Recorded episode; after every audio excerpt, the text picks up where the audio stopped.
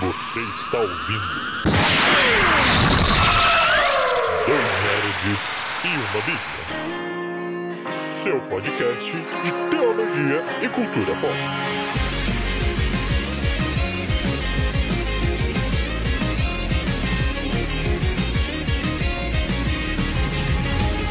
Sejam muito bem-vindos, muito bem-vindos, meus amigos, minhas amigas, a mais um Dois Nerds e uma Bíblia.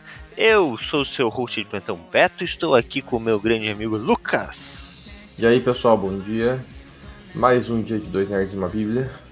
Cola aí com a gente, espero que gostem. E um dia pós, né, a nossa primeira gravação efetiva pós live do Clube de Leituras, com feedbacks positivos. Então, assim, eu tô muito feliz com o Clube de Leituras, meu amiguinho. Você tá feliz com o Clube de Leituras, meu amiguinho? Eu estou muito feliz, cara. Tivemos participação no nosso chat, tivemos pessoas interagindo conosco. Não sei se todos ali leram, mas interagiram.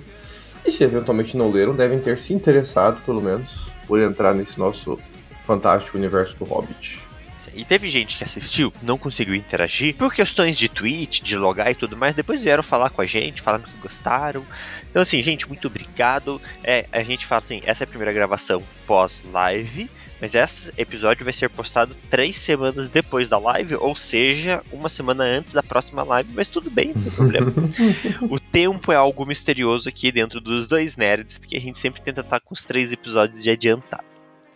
E falando Foi. em adiantado, falando em episódio e falando em podcast, qual que é o nosso tema de hoje, meu amigo? Hoje vamos falar de Boku no Hero. Inclusive, alguns dias depois do último episódio sendo lançado, né? O anime está vigente, pelo menos o tempo é complicado, né? Exato. Então, alguns dias depois do lançamento, se eu não me engano, do episódio 16, foi o último episódio lançado. Isso. Mas é um anime sensacional, um anime que eu e o Beto consideramos uma das melhores coisas do ano passado, quando fizemos o nosso podcast de finalização do ano, dos melhores do ano. E ele simplesmente continua nos surpreendendo cada episódio que passa. Aí. Uma novidade, um impacto maior. É ridículo, velho, é ridículo. Então você que assiste aí em sites aleatórios, talvez seja o episódio, como o Lucas falou, 16 da temporada 6. Pra você que assiste na Crunchyroll, episódio 130 de Boku no Hero. Se a gente pegar da sequência de lançamento desde o primeiro, meu amiguinho, já é o 130. Acabei de entregar que eu não assisto pela Crunchyroll, eu assisto por sites aleatórios.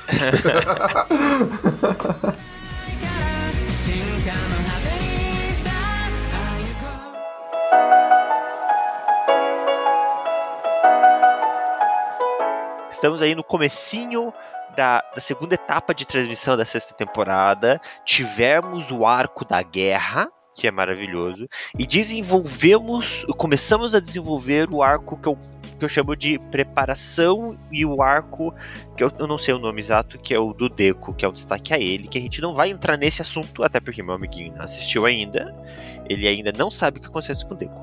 Mas você que tá acompanhando o Boku no Hero e ainda não assistiu ou não leu é, até a parte ali do coma, vou deixar assim, em aberto, para agora de ouvir a gente.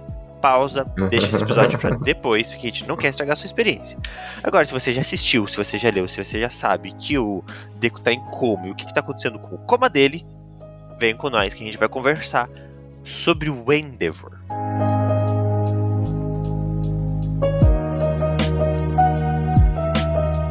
É, o nosso destaque vai ser pro Endeavor, mas antes da gente falar um pouquinho do Endeavor, particularmente, amiguinho, eu gostaria de compartilhar a minha experiência com Boku no Hero. Claro, É, porque Boku no Hero foi um anime que eu comecei com muito preconceito. Foi o Beto que me indicou pra assistir Boku no Hero. Meu filho também queria, a gente assiste junto animes aqui em casa. E aí o Beto falou que era legal e tal, e eu comecei a assistir o anime, me deu uma frustração, cara, pensei, pô, isso é um anime de criança, anime infantil. Como que essa história vai se sustentar por tantas temporadas? Porque parece ser muito infantil, parece ser algo assim rápido de se terminar, de se acabar, uma escola, um monte de criança na escola, aprendendo a lidar com suas individualidades.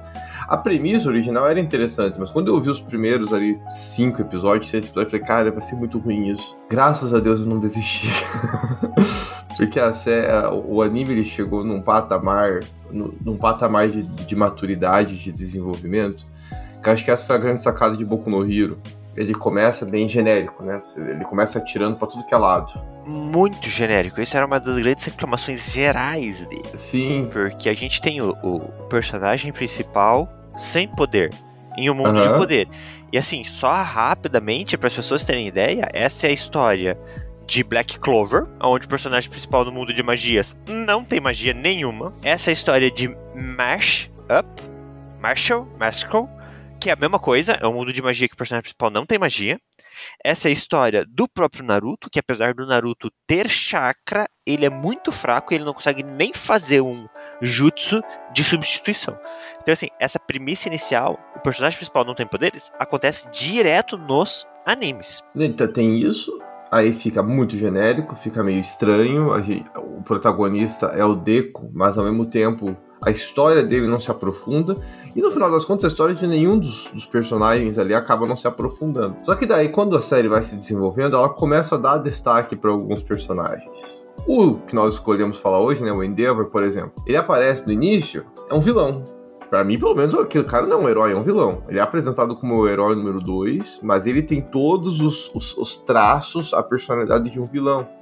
Só que a gente não fica sabendo com profundidade o que houve. A gente sabe ali pelo Todoroki, né, quando a história fala do Todoroki, que é o filho dele, né? O Shoto. A gente fica sabendo uma ou outra coisa, que ele não foi um bom pai, mas a gente não consegue se vincular. De repente, a série, o anime ele começa a criar profundidade com os personagens, começa a se vincular a eles. Né? É, eu creio que o, o momento ali esteja sendo mais com a família do Todo, família Todoroki, né? Nós estamos num momento de vínculo com eles no anime atualmente muito forte. E isso é muito bom, porque daí você vai voltando pro passado e vai tentando relembrar quem assistiu desde o início tudo que aconteceu. E aí você vai ligando as pontas. Opa, calma aí, agora faz sentido isso aqui. Agora faz sentido isso aqui. Então a construção do anime foi muito legal. Mas no início eu tinha muito preconceito com Boku no Hero. Eu não achei que ia, que ia ficar bom, não. Eu achei que o anime ia ser muito ruim, que eu ia desistir no meio do caminho. Graças a Deus não desisti. Porque o anime tá me surpreendendo nessa temporada atual. É, eu acho que Boku no Hero passou, eu não sei. Uma coisa que eu, eu sempre falo pra mim mesmo, eu tenho que ir mais atrás de entrevistas dos autores e editores das histórias pra saber um pouco do desenvolvimento. Quem assistiu o nosso é, podcast de começos marcantes, eu expliquei um pouquinho de como funciona o caminhar do anime, do mangá no Japão. E como o editor é muito influente em que caminho que a história segue. O que, que eu imagino, meu amiguinho? Tô imaginando aqui, gente. O que, que eu imagino? Boku no Hero era uma história sobre crianças querendo se tornar super-heróis. Conforme foram passando os capítulos, o editor, os fãs, talvez o cara falou assim pro autor: olha, e se a gente seguir para esse caminho aqui? E aí a história começou a talvez migrar de ser necessariamente somente uma história das crianças para uma história mais abrangente. Uma das Hum. grandes reclamações envolvendo Boku no Hero é a quantidade de personagens apresentados que não são tão desenvolvidos assim. Eu não tenho problema com isso, porque realmente dentro de um anime, quando você tem muitos personagens, você tem que escolher quem você desenvolve. Então eu imagino que nessa no momento de escolha de desenvolvimento foi escolhido desenvolver mais cinco das crianças ali da escola, apesar de termos ali eu acho que 40 alunos, vamos desenvolver cinco, oito se você considerar os mais velhos ali, o, o Miro, né? E vamos desenvolver os adultos. E aí a gente pega dois ou três personagens para desenvolver o background familiar. Eu imagino isso. É, e aí é o que acontece, porque a gente tem o Midoriya, que é o personagem principal, que é o Deku, Uhum. com um raso desenvolvimento familiar. Por quê? Porque não tem o que desenvolver no Midoriya. O desenvolvimento do Midoriya é esse. Ele é uma criança sem poderes em um mundo de poderes. Que acaba recebendo o poder do grande herói do mundo, que é o All Might, que é um poder que se passa de um pro outro. E ele acaba recebendo essa responsabilidade de enfrentar o grande vilão da história, porque ele pegou o poder do maior herói da história. Então, é, o, o Midoriya é isso. O Midoriya é, sob- é mais sobre o desenvolvimento futuro do que sobre o passado dele. A gente tem o Bakugou, que ainda vai ser desenvolvido. Não foi desenvolvido. Vai demorar para ser desenvolvido. E eu quero ver quando for desenvolvido o meu amigo me mandar uma mensagem falando assim: Poxa, não deu para segurar as lágrimas. Mais uma. Porque Hã? Mais uma mensagem nesse mais tom. uma mensagem. Porque é um desenvolvimento surpreendente do Bakugou. Beleza. E aí a gente tem. A gente tem o presidente lá, que é o, o Ignition, que teve o, arco do irmão dele, Ingenium. Ingenium. Ah, tá. O, o Shida. Tá, tá, tá, tá. Que teve o arco do irmão dele, mas o Shida foi mais importante para apresentar o Slane, que traz a, a, construção social filosófica do anime. Uhum. É, o personagem do Slam é importante para isso. Pautar filosoficamente o que, é que tá acontecendo ali, que eu acho show. Mas a gente vai ter desenvolvimento do Totoroki Shoto. Qual que é a pegada do Shoto, você que não conhece Boku no Hero? Ele é um produto de um casamento forjado. Então a gente já entra aqui no nosso desenvolvimento. A gente já pode entrar no nosso desenvolvimento, meu amigo? Vamos, bora. Vamos. Ele é o produto de um desenvolvimento de um casamento forjado. O que, que significa isso? O que, que acontece? As individualidades em Boku no Hero, é isso que eles chamam, os poderes são chamados de individualidades. Então a criança nasce com um osso no pé, que indica que ela vai ter essa né, esse é um desenvolvimento, é uma evolução do ser humano. E aí isso pode ser várias coisas. Então, por exemplo, o, a mãe do Midoriya, ela consegue levitar pequenos objetos. O que é um poder ok, mas não é o suficiente para ela ser uma heroína. Aqueles que têm poderes interessantes, que talvez possam ser heróis, tentam entrar na escola de heróis, que é o que esses três personagens, o Bakugou, o Midoriya e o Shoto, né, fazem. O Endeavor, então, que é o pai do Shoto, ele é um herói de fogo. O poder dele é produção e manipulação de fogo. E ele é o herói número 2. Ele quer ser o herói número 1. Um, e o herói número 1 um é o All Might. Não conseguindo ser o herói número 1, um, ele entra num casamento forjado com uma mulher que tem poderes de gelo. Qual é o objetivo dele? Que o filho dele desenvolva o poder fogo e gelo e se torne mais poderoso do que ele para ficar em primeiro lugar. Então o que, que ele faz? Ele cria um filho para colocar o sonho dele, as frustrações dele nesse filho. A história ela vai mostrando para nós, né, nesse primeiro momento do Endeavor, do One for All, já trazendo uma reflexão que eu não consigo resistir a ela, acho que vai ficar mais didático assim. A gente vai vendo nessa construção o, o quanto a, a, o desejo pela grandeza pode ser danoso. O, o Endeavor, ele é muito poderoso. Ele é muito poderoso. Só que por existir um ranking, ele quer ser o número um.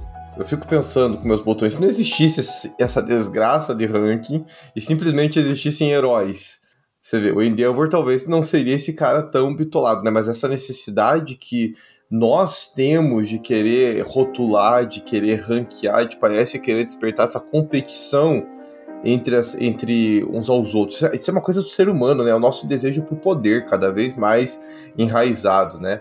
indo naquela pegada que a gente sempre traz aqui no nosso no Dois Nerds, né, que os animes e tal, eles retratam um pouco da nossa realidade humana, né? Eles trazem um pouco do que nós somos ali. É um retrato mais lúdico do ser humano.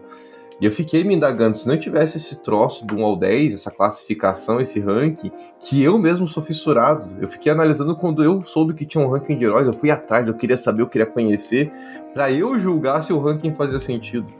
E se não houvesse ranking? Não teríamos um Endeavor louco para tentar ser o número um. E aí, quando esse cara fica preso nesse desejo de ser o número um, ele não mede esforços. Ele não mede esforços para tentar derrubar o All Might, que é o oposto dele. O All Might, além de ser o herói mais poderoso que ele, por conta da, da peculiaridade, da individualidade né, do, do All Might, nós temos ali um personagem carismático. O All Might tá sempre sorrindo o All Might tá sempre feliz. O All Might, ele dá soco nos vilões sorrindo. Ele olha para as pessoas e ele consegue ser simpático com elas, ele dá uma entrevista gentil.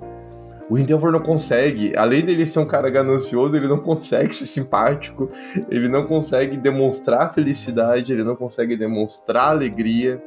Né? Então, qual foi o custo para esse personagem de querer, do desejo de ser o número um?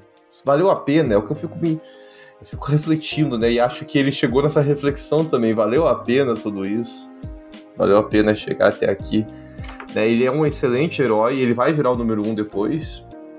É, com a aposentadoria do All Might, ele vai virar o, o número um. E mesmo assim, parece que o buraco continua vazio. Tá, eu cheguei. Sou o número um. E agora? Mas ele chega, ele é o número um, mas não é da forma que ele queria. Ele não é o número um porque ele passou o All Might. Ele é o número um porque o All Might deu pra trás. E aí eu acho que cai mais peso ainda na, na cabeça dele. Mas é muito interessante também a forma como o All Might deixa de ser o número um e como muda as perspectivas dele de visão. Porque a partir do momento que ele é o número um, porque o All Might foi obrigado a se aposentar diante de um ferimento, diante de um machucado, é, gente, e é muito aleatória essa cena do primeiro ataque do Nomo no. Ah, lá quando ele tá com o Hulk? É, do nada, do nada, uhum. no meio da cidade, um, um Nemo ataca, assim, do além. Sim. E ele Nomo, sai na porrada. Importante falar que é Nomo, talvez, para quem esteja ainda na coragem de acompanhar. Certo, Nomo são criaturas. É, desenvolvidas por um cientista. Ele mistura pedaços de cadáver com individualidade de outras pessoas. São uns bichos então, macabros. É, é um monstro. caramba. Eles são, eles se regeneram, eles são extremamente fortes, eles não sentem dor e eles têm às vezes múltiplas individualidades. Então é um bichão punk. E ele luta contra o Nomo e ele sai muito ferido, mas o pensamento que incentiva ele, e aí a gente começa, aqui que a gente começa a ter uma mudança no Endeavor, é que o pensamento que direcionava ele a melhorar era o quê? Eu vou superar esse cara eu vou superar esse cara. Mas nessa luta, o pensamento que incentiva ele é: eu vou ser digno do número um. E aí, mesmo apanhando um monte, ele levanta e, e o All Might sempre tinha uma frase muito marcante. É o, o bordão do herói, né? Que era: está tudo bem, porque eu estou aqui. Tanto que na atual situação tem uma estátua do All Might e os caras colocaram uma plaquinha: eu não estou aqui, né? Uhum. A presença, a, a, presença do herói, essa ideia do herói, do All Might, que o herói, o All Might estaria nos lugares, da, trazia segurança pro povo. E aí o, o Endeavor, ele mete a porrada e ele fala, e agora não vou lembrar exatamente a fala dele, né, mas ele fala: é, me, me observem, porque eu vou continuar em pé e eu vou proteger vocês. É, então ele não fala naquele sentido de ei, eu tô aqui, tô sorrindo, tá legal, tenho esperança. Ele fala assim: confia, olha em mim, olha e confia que eu vou provar que eu tô aqui. É um pouco diferente, ele precisa provar. Ele tem a necessidade é um... de se provar. E ele vê isso né, nesse mesmo episódio, né? Que ele enfrenta esse gnomo, as próprias pessoas mudam na reação com ele, né? Porque eles, eles mostram, né, que há um certo. Se eu não me engano, é nesse episódio, ou nesses episódios próximos a ele, que tem até uma criança que é peculiar, Sim. né? Que ela gostava mais do Endeavor do que do All Might, né? Porque em geral as crianças eram mais fãs do All Might, as pessoas, por conta do carisma e tal, além de ser o número um, o cara é muito carismático. E ali o Endeavor vê uma criança que gostava mais dele. E aí quando ele vai vendo as outras pessoas falando, pô, parece que esse cara realmente pode ser um, é, um número um. Ele, a gente parece que não vai sentir tanta falta assim do All Might. No... Enfim, não vai ficar um buraco nos heróis por causa da aposentadoria do All Might, porque o Endeavor está dando conta. É legal realmente a gente ver essa, essa virada de chave do Endeavor, né? É, essa maturidade de parar de apenas querer ser o número um. Não é apenas ser o número um, mas é merecer ser, ser, o número, número um. É... Como ser o número um. Boa. Né? Porque o herói, ele tem que salvar mas o fato do All Might ser carismático ajudava ele a ser o número um. Tem isso. Porque quem é o público que votava, né? Se eu não Sim. me engano. Havia uma votação desse ranking. Né? Uhum. Então, o Endeavor, ele era forte, mas faltava o carisma. Né?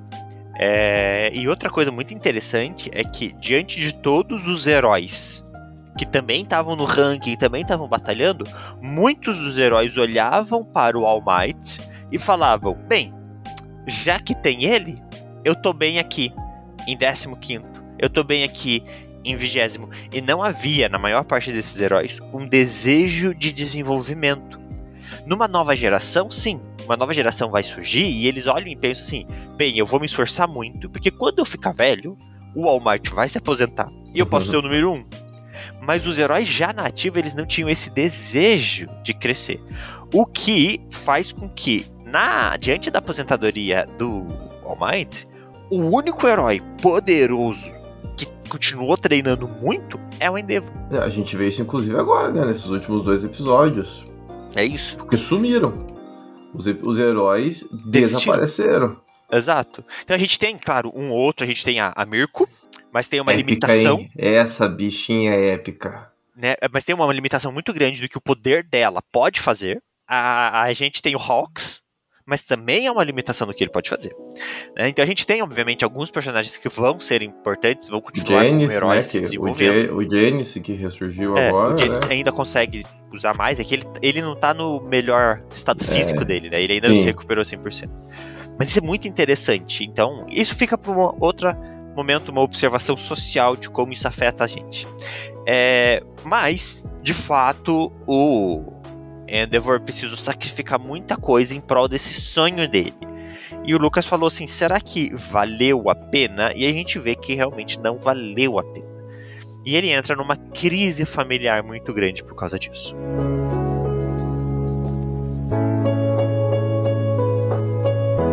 E os. Cara, a família do a família Todoroki, nesse último episódio, pra mim chegou no ápice, o episódio mais recente que da semana que estamos gravando esse episódio. Porque, como eu falei, você via, né? Dificuldades na relação, principalmente do Endeavor com o Shoto, que é o filho dele que a gente mais conhece. A gente fica sabendo muito da história do Endeavor pela ótica do Shoto, quando vem nostalgias, né? Vem lembrete. Nostalgias não, é. Vem Flashbacks. É, flashbacks, obrigado. E é exatamente a visão de vilão que a gente tem. A gente tem o desenvolvimento do Shoto junto com o Midoriya em um evento escolar onde eles lutam. E o. Shoto, apesar de ser conhecido como meio quente meio frio, porque ele tem o poder metade fogo, metade gelo, ele só usa o poder de gelo. Por quê? Porque ele rejeita o poder de fogo do pai dele. E o Midoriya, querendo uma luta justa, o desenvolvimento do Shoto, incentiva o Shoto e faz com que ele use o poder de fogo dele efetivamente pela primeira vez. E é nesse momento de luta que a gente é apresentado ao Endeavor, e a gente tem o Endeavor conversando com o Todoroki, né, com o Shoto, falando pra ele: "Você é meu produto. Você é meio fogo e meio gelo. Então você vai lá como meu filho e você ganha." E o Shoto rebate pra ele. O Shoto fala: "Eu sou independente, sou uma pessoa diferente de você. Eu não vou trilhar seus passos." Então tem esse esse embate dos dois Sim. e como a gente gosta do Shoto, porque ele é um aluno, porque ele é personagem principal, a gente fica o quê? Cara, Endeavor vilãozão. E aí, quando a gente vai conhecendo um pouco mais a história do passado, a gente vê. Cara, ele perdeu. Não sei se vale a pena que a gente ficar nos estendendo na história da família. Vamos deixar acho, o pessoal assistir. Aqueles que ainda não assistiram, eventualmente. Mas eles são quatro filhos, né? Tem a esposa. A esposa, como o Beto falou aqui, foi um casamento arranjado. Só isso você já pensa, pô, que merda, né? Um casamento arranjado no nosso contexto ocidental e contemporâneo é muito esquisito. Eles não se amavam, né? Eles não se gostavam. Foi tudo arranjado realmente para ter um filho digno de se tornar o número um. É, então não havia amor naquele casal. Embora eu creio, baseado no episódio, que nasceu ali um, pelo menos um Isso. sentimento de cuidado entre Dos os dois dois. É, não, não sei se chega a ser ainda, dado que eu não li o mangá, não sei se chegou a virar um amor que a gente almeja num casamento, mas virou um senso de cuidado ali, pelo menos, ali de respeito um pelo outro. O, Mas- o japonês tem muito o senso da família. Então, Uhum, ah, eles. sim. a- essa coisa de, tipo, ela aceitou, e isso é, a- é a rei, né? Acho que é rei o nome da mãe. É rei. Ela aham. aceitou que ela estava nesse casamento, então a partir do momento que ela aceitou que ela estava nesse casamento, ela faria tudo por esse casamento. No Japão existe muito isso ainda. É, se eu não me engano, tá? Alguém pode corrigir a gente. Mas se eu não me engano, ainda existe de uma forma geral um pessoal mais tradicional, ainda preza muito pela família. Então eles vão dar um jeito de. Então ela faz isso, ela fala assim: ah, já que eu tô aqui, já que essa é a minha obrigação, eu vou fazer o meu melhor. Tanto é que foi por Mas- isso que ela. Tanto é que foi por isso que, mesmo estando mal, ela foi lá no hospital nesse último Isso. episódio. Exato. Você se, levanta daí e vai fazer teu papel. Eu tô aqui fazendo É. o meu. Agora você vai fazer o teu. Isso aí. É, não é culpa só tua. Achei muito legal isso também, mas tô adiantando coisa. É, não, ele mas é isso. E, e- e essa frustração familiar vai se agravando. Então, eles têm um filho que Aham. podia dar muito certo. Mas aquilo, estamos falando de uma herança, ninguém controla a biologia. Então, o primeiro filho que nasce, poxa, ele nasce com chamas mais fortes que a do pai. mas uma pele sensível igual a da mãe, que tem poderes de gelo. Então, assim, é complicado. Aí nascem mais dois filhos que não têm aptidão para poderes. E nasce. E aí depois vem o Toro. O Shoto, né? O Todoroki Shoto, que ele é perfeito teoricamente, para o objetivo. Diante do nascimento desse quarto filho, e até o nascimento, aí o que acontece? Até o nascimento do quarto filho, há muita frustração na família, né? O, o, o, eu, eu olho assim, o Endeavor, eu até parecia que ele tava indo bem quando tava só o Toya. se preocupando. Uhum. Né? Tipo, ó, você não pode mexer com fogo. Não vou mais fazer isso contigo se preocupa com a família até certo ponto. É, é uma preocupação, eu tava pensando aqui, é uma preocupação até estranha, né? Porque ao mesmo tempo que eu acho que é legítima a preocupação, ele, ele tem esse jeitão meio bruto, meio, meio grosseirão de ser, ao mesmo tempo ele transparece pro filho, eu acho, um, um ar de frustração. Essa frustração ela fica meio que fica. demonstrada pro, pro Toya, né? Que é o, o filho mais velho. Isso. Então há o cuidado, mas ao mesmo tempo há o desejo de, poxa, era para ele ser uhum. Perfeito. Era pra ele ser Isso. o número um. Faltou no Endeavor uma é, educação emocional. É, maturidade, cara. Precisava Faltou ter maturidade emocional. Ele, ele gerenciar esses sentimentos dele. E aí ele desconta na família, ele fica agressivo em casa, e ele faz com que todo mundo em casa odeie ele. Eu até teve uma cena nesse episódio é, que antes do nascimento do Shoto, que ela tava lá num quarto, já meio. É, e é, é, muito interessante a cinematografia, né? A fotografia que as cenas vão ficando mais escuras, as luzes da casa vão ficando apagadas, a depressão e a tristeza vai entrando no lar familiar o medo é vislumbrado nos olhos dos personagens, enquanto o olho dele é um olho agressivo. Uhum. E aí tem uma uhum. hora que ela olha para ele, ele olha para ela, e na cena seguinte ela tá ali dando a luz ao choto. E aí isso veio na minha cabeça assim, cara, rolou uma violência, sabe? Não, houve abuso. Rolou houve forte abuso. ali uma forçação. E infelizmente eu tenho certeza que, que rolou ali algo mais forte que como é um shonen eles não iriam mostrar, mas se fosse uma outra obra mostraria, deixaria mais claro ainda. Não, a relação então é deles situação... era abusiva. A relação era abusiva. Totalmente, totalmente. Não precisava nem mostrar a cena. A, a uhum. relação é abusiva. Ficou nítido, né? Sim. O, o, o, essa frustração do Endel, aí, aí que eu vejo que a frustração ele não conseguiu disfarçar. Né? Porque ele que o Toya deixou de se sentir amado também. É, essa é a grande crise do Toya porque havia uma relação com o pai quando ele estava treinando com o pai para ser um herói, e quando o pai viu que isso estava causando danos ao corpo e vem a preocupação, vem o cuidado, afinal é filho. Então há esse senso de cuidado do Endeavor, apesar de tudo, há esse senso de cuidado, mas ele começou a tratar o menino totalmente diferente do que ele tratava antes, porque ele não era mais o, o objetivo daquele casamento. Ele era um filho, Assim como os outros dois lá, que eu nem lembro o nome, são tão coadjuvantes que nem o nome eu lembro, né? Exatamente. Que são os outros dois irmãos, que eu nem lembro. Né? Uma, uma até achei interessante nesse episódio, né, amiguinho? Uma, a, a menina, a única irmã deles, ela até fala, né? Eu tentei disfarçar. Eu sentia, eu sentia o peso na casa. Eu sentia a tensão no lar, mas eu tentei disfarçar ao máximo porque eu queria, é, pelo menos, criar uma imagem fictícia de que eu tinha uma família perfeita. E por outro lado, você tem o outro irmão, né? Que é o outro estranho, desconhecido, não lembro o nome dele, que já não consegue disfarçar. Ele tem muita raiva do pai. Ele tem muita raiva do que o pai fez para a família deles. Ele não quer falar com o pai. E você tem o Shoto, que acho que fica no meio disso, né? Ele ao mesmo que não tempo queria que... falar com o pai, não gostava do pai, mas ao mesmo por estar no um mundo vínculo. dos heróis, ele acabou.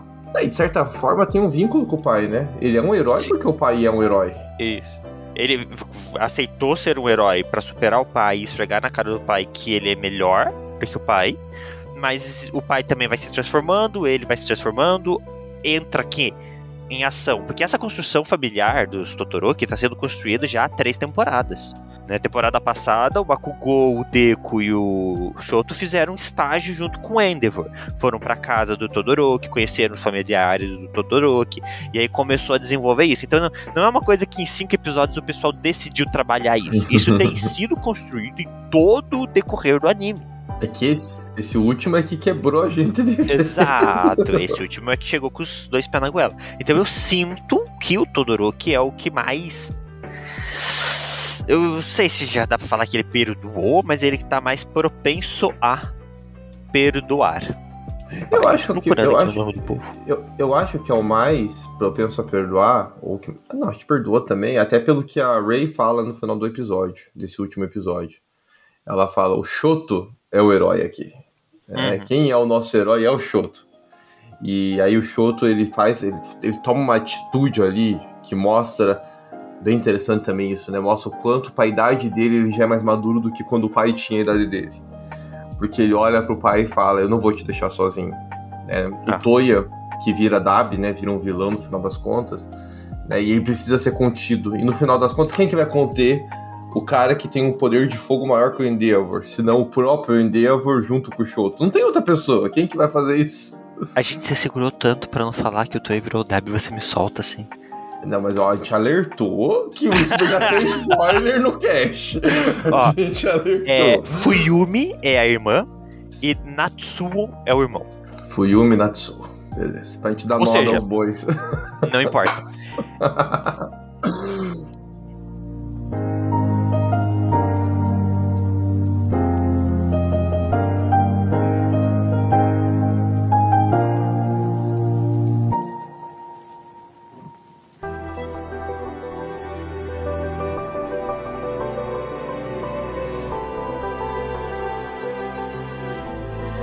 É, e aí, de fato, a gente tem isso. A gente tem o, o desejo por se tornar um herói número um tão grande no é, Endeavor. Ele acaba com a estrutura familiar dele. Ele gera um problema entre mãe e filho, porque a Rei de- passa a desprezar tanto a existência dele e a vislumbrar tanto detalhes dele nos filhos que ela acaba jogando água quente na cara do Shoto e queimando ele permanentemente. Então o Shoto tem uma marca dessa violência familiar e tanto que o, o Hawks pergunta, né, o- a queimadura depois de ele diante de tudo isso, de descobrir que aconteceu tudo isso, ele pergunta: "Essa queimadura do do Shoto?"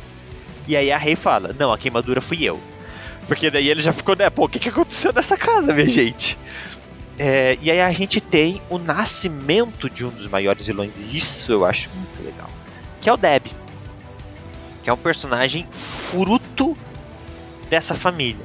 Ele é um vilão fruto dessa construção. Então, no anseio por criar, por ser o melhor super-herói, o Endeavor cria o seu maior vilão.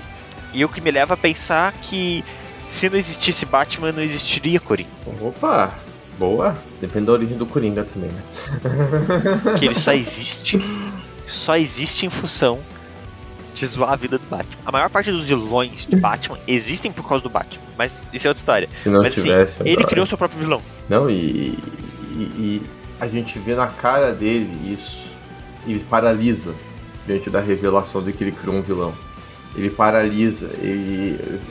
Cara, o- o- tem uma hora, né, que o, que, o- que o Toya pega o, o Shoto e ele vai fazer um caos ali, porque o Shoto não consegue lidar com o Toya, ele é muito poderoso. O Toya é um, um, um herói vilão, um vilão, no caso agora, muito poderoso.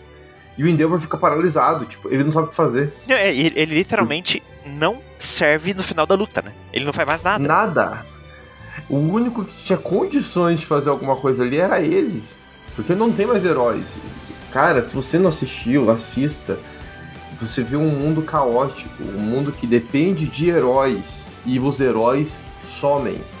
Não existem mais heróis. Eles Deixo sumiram. claro que o Slam estava certo, Ah, me refresca a memória, agora fiquei curioso. O que o Slam falou? que é o matador de heróis. Ele falou que o único herói de verdade era o All Might e eles estavam vivendo uma, uma sociedade de falsos heróis. ah, que foi onde começou tudo. E ele estava certo. Porque diante do que foi apresentado dos acontecimentos, os heróis começam a desistir, a sociedade começa a não querer mais confiar nos heróis. É muito interessante essa construção. Até, até porque se a gente pega o top 10 de heróis, realmente, é, quem que sobrou ali no final da luta? Foi o Endeavor, acho que sobrou, pelas minhas contas aqui. É, Endeavor, A, a, a Mirko, Wash. A. Wash. Embora a Wash eu não vi em nenhum momento ali na luta. Apareceu depois, né? Cara, não me, quem sobrou no final mesmo, que resistiu, né, que merecia o título de top 10, só o Endeavor. O Janice já tava cansadíssimo, porque ele. Pô, o cara voltou dos mortos e teve que segurar o, O, carinha lá, do escudo lá coitado. morreu. O cara do escudo morreu. O Hawks tava com as asas tudo queimadas. Não tinha o que fazer. A. A, a menina do coelho lá quebrou a perna. O, o braço. Foi braço ou perna? Acho que perna Foi também. o não braço. foi não também. O professor perdeu a perna. Ah, é, o Aizawa perdeu a perna. E Então, assim, a Midnight, tchau, tchau. A Midnight morreu. Então, assim, você vê um caos, cara. Então, o Endeavor, apesar de tudo, era a responsabilidade dele agora. Ele é o número um e ele é o único que é um dos, e, é- e é um dos poucos de pé. Ele Isso. conseguiu quebrar o Gigantomachia que ninguém tava conseguindo derrubar. Ele fez umas peripécias ali que nenhum outro herói conseguiria fazer, a não ser o próprio Almighty se tivesse no seu auge. Exato. E aí a gente tem essa toda essa revelação familiar exposta. A gente entende esse relacionamento esquisito de que ele ama a família dele, ele tinha um cuidados pelos filhos. Dá pra perceber que ele é, se arrepende da forma que ele criou Toya e ele se culpava pela morte do Toya. E diante de descobrir que o Toya tá vivo, e pior, teria sido melhor se ele tivesse morto, ele solta uma frase muito interessante, né? Que é, mesmo que. É, putz, não esqueci o nome dele agora. É, mas mesmo que Totoroki sobreviva, o herói Endeavor morreu. Tipo, ele, ele Uhum. nele mesmo, ele não tem forças pra continuar sendo herói. E amiguinho, eu vou falar um negócio aqui, porque a- a- eu acho que a, a pergunta que nós, nos levou a criar esse episódio é sobre redenção do Endeavor, né? Essa é a grande questão que a gente vai abordar aqui.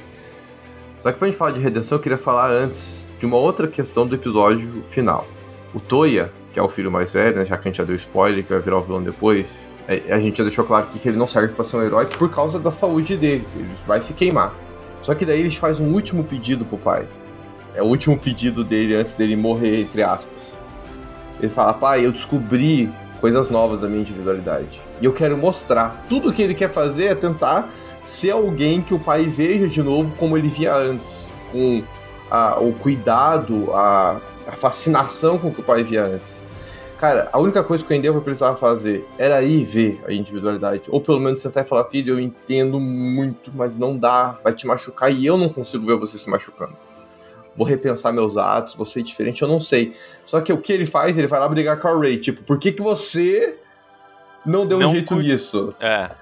A omissão paterna do Endeavor é gritante aqui. Tipo, ele criou o monstro, ele criou o, o- o- criou essa fascinação no Toya de querer ser um herói número um. E agora, pra lidar com E o, o fato Toya? dele não poder ser, E o Toya joga isso na cara dele. O Toya fala assim: Você me deu o desejo. exato. Ele joga na cara. Cara, e, e aí eles vão, ele vai pra floresta e ele vai pra floresta. O Toya vai lá porque ele, vai, ele tá esperando o pai. Tipo, meu pai vai vir aqui ver. Porque é o que ele gosta. O que ele gosta em mim é a minha individualidade. Eu vou mostrar que eu tenho a melhor individualidade de todas. E o todo, ou nenhum, nem o pai nem a mãe vão até lá. Nenhum dos dois vai até. E aí que o bicho, aí vira, aí ele virou vilão. É ali, é o que ele precisava. Então assim, omissão paterna, abuso no casamento, é, rejeição total aos três filhos, embora ele tenha um cuidado, ele não consegue demonstrar, ganância, desejo pelo poder. Amiguinho, a redenção pro Endeavor.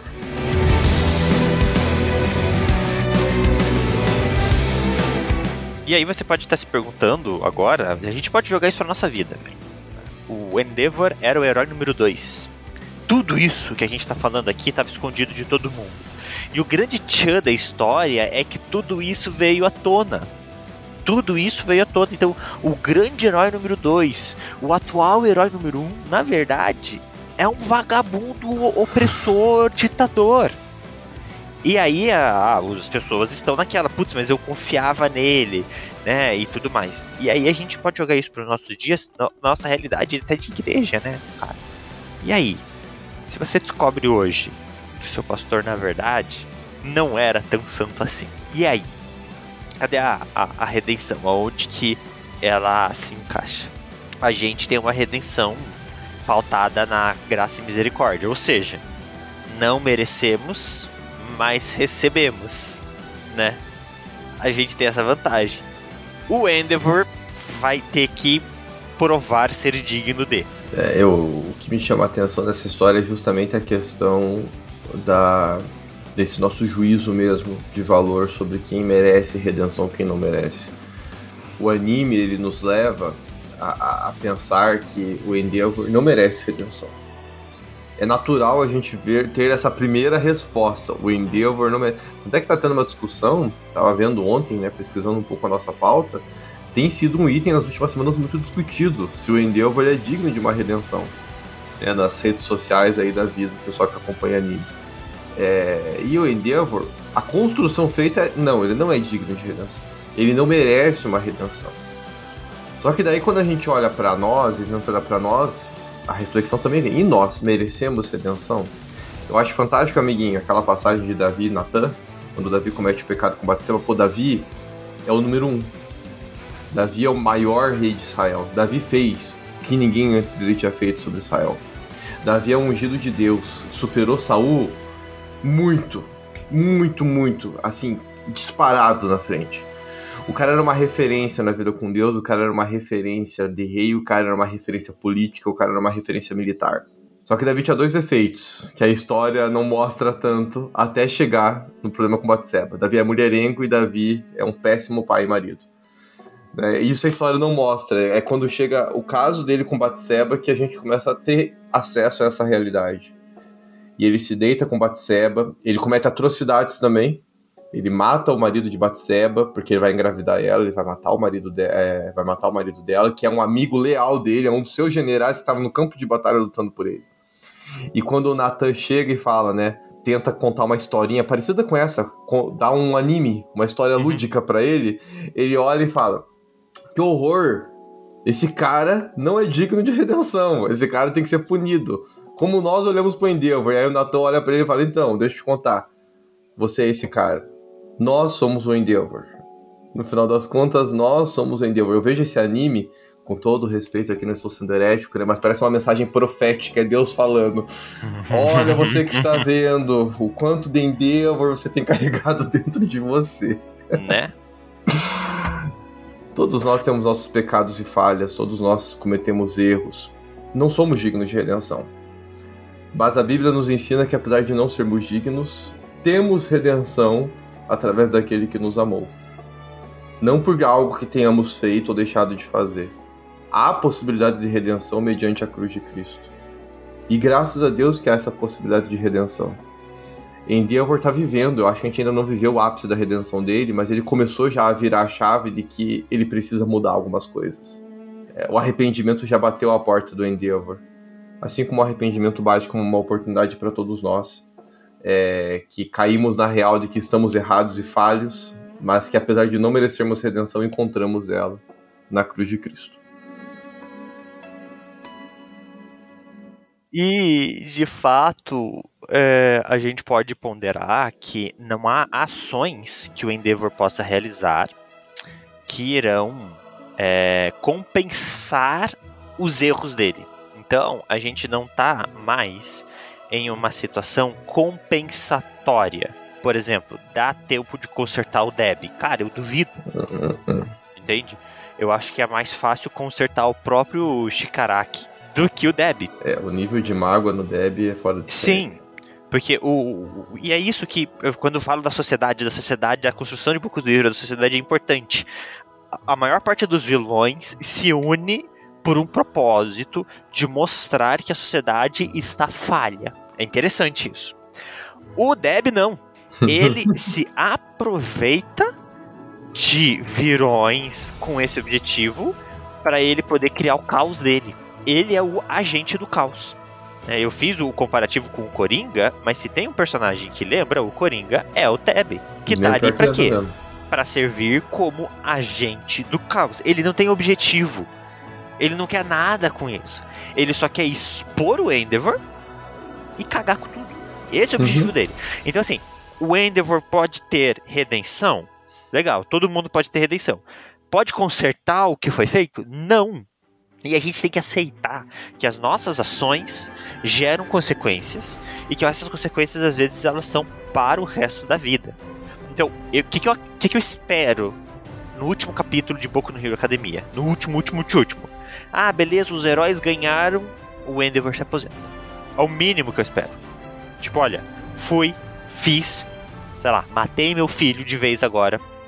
Agora eu largo mão. Se ele não morrer num ato sacrificial, que seria legal também, é, ele entrega e fala assim, ó, gente, é isso. O máximo que eu vou fazer é dar aula agora. Não, não sou digno. Porque ele tá com essa consciência.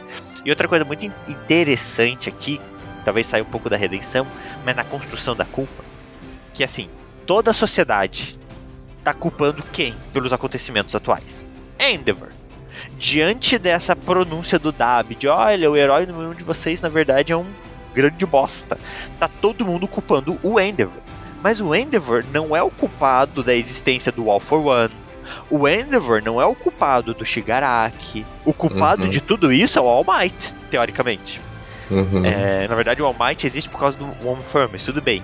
Então, assim, mesmo assim, diante das atrocidades tão grandes que o Endeavor fez, a sociedade está culpando ele por tudo.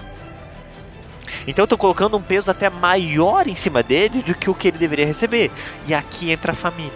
Aqui entra a, a Ray, mesmo sabendo que ele é culpado, que ele foi estúpido, que ele foi um monstro, ela falando assim: eu podia ter feito mais.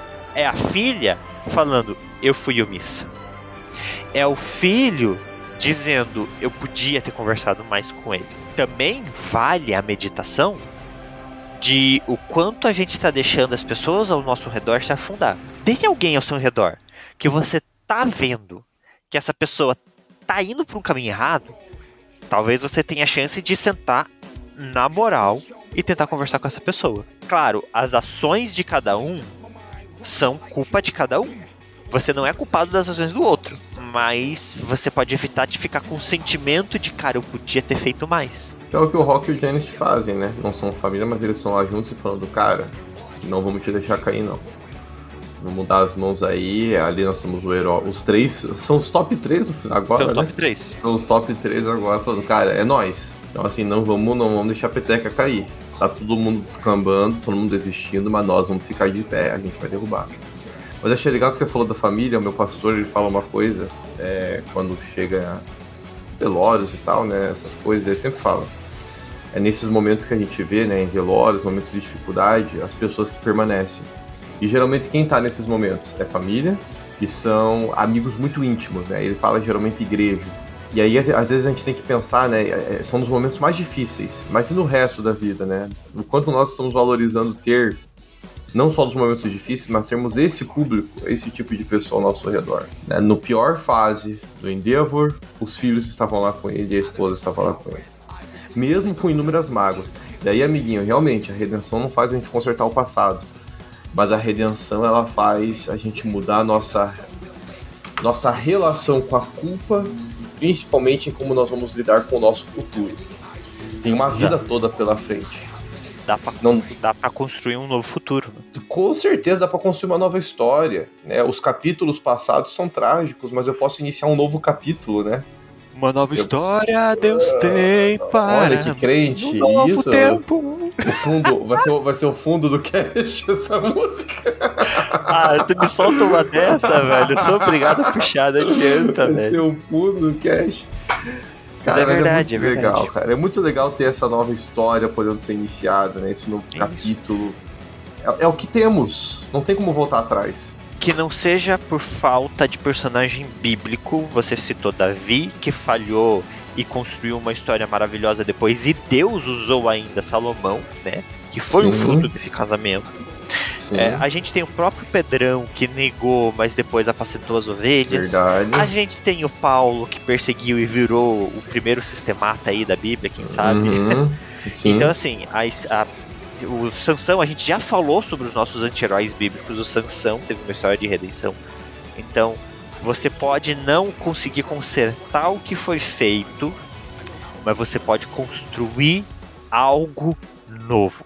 E isso vale para relacionamentos familiares, isso vale para casamentos, isso vale para igrejas, né, para pastores que caem em pecado e precisam reconstruir a sua igreja. Há redenção no reino de Deus.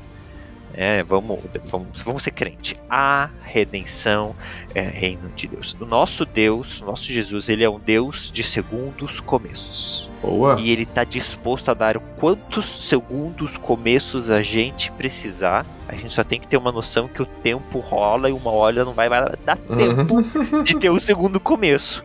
Mas o nosso Deus, ele é um Deus de segundo começos. A redenção está aí, ela está disponível e a gente pode olhar para trás e a gente não pode esquecer o passado, mas a gente pode usar isso como impulsionador para melhorias e para não cometer o mesmo.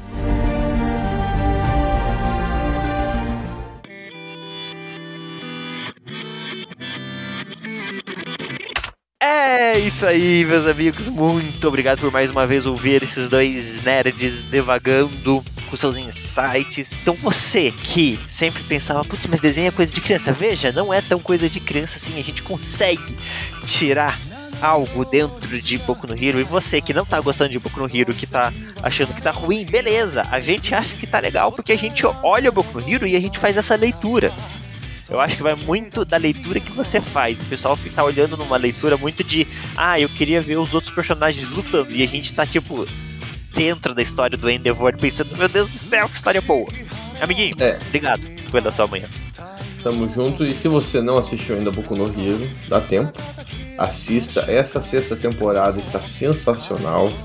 Vale a pena fazer uma maratona aí se você já assistiu alguma temporada. Assista de novo, é, retome. Gente, vale a pena. As reflexões, você que gosta aí desse nossa, dessa nossa forma de analisar o uni- universo da cultura pop, tendo essas reflexões mais profundas, Boku no Hero está dando para nós pratos principais sensacionais para refletir um pouco na, no âmbito teológico da cultura pop. Amiguinho, sempre bom estar contigo. Sigam dois artes e uma Bíblia. Tamo junto. E Boku no Hero é extremamente maratonável. Muito. É, Ele não tem. Ele não é episódico. São poucos os momentos em que é só uma coisinha que acontece por episódio. Ele normalmente as temporadas são muito conectas. Então, assim, é extremamente maratonável. Gente, a gente fica por aqui. Um beijo e um queijo.